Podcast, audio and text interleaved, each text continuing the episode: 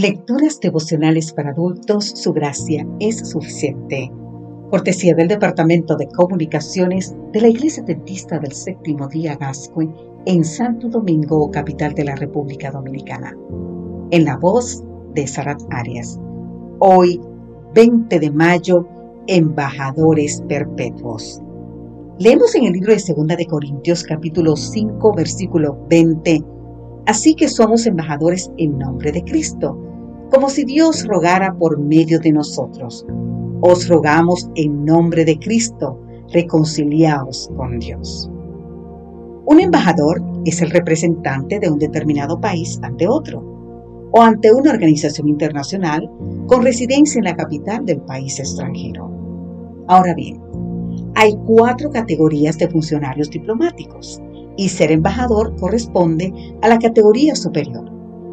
Entre los países con más embajadas en el mundo aparecen, vamos a ver ahora, Estados Unidos con 273 embajadas, China 268, Francia 266, Rusia 242, Japón 229, Turquía 229, Reino Unido 225, Alemania 224, Brasil 221 y España 215 embajadas.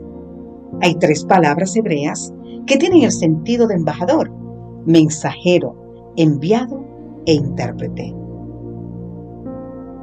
Pablo se presenta como el embajador en cadena. Te invito a leer el libro de Efesios capítulo 6 y considera que todos los creyentes hemos de ser embajadores también. Un embajador es un representante, un enviado, un intérprete de los intereses de la nación que representa. Ahora bien, la nación que representamos tú y yo es el cielo. El rey es nuestro Señor. La misión que tenemos encomendada es reconciliar y recuperar las relaciones amistosas que se volvieron enemigas por el pecado. El embajador no tiene un mensaje o una misión propia. Tanto su mensaje como su misión le son concedidos por aquel que lo comisiona y envía. Así que todo proviene de Dios.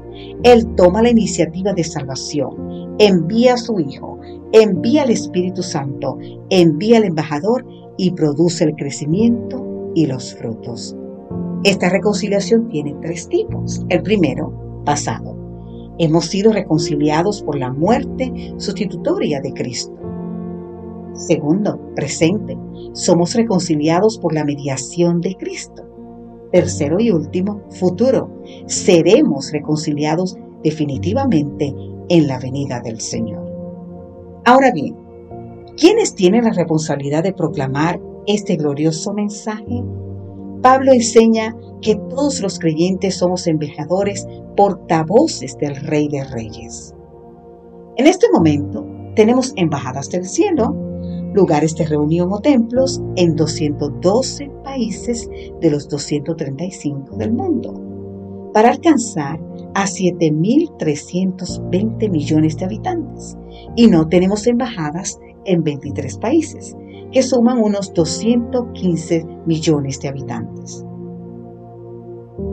Así que, a cada cristiano como embajador nos queda mucho trabajo por hacer como representantes del Rey de Reyes. En breve, el definitivo reino será establecido.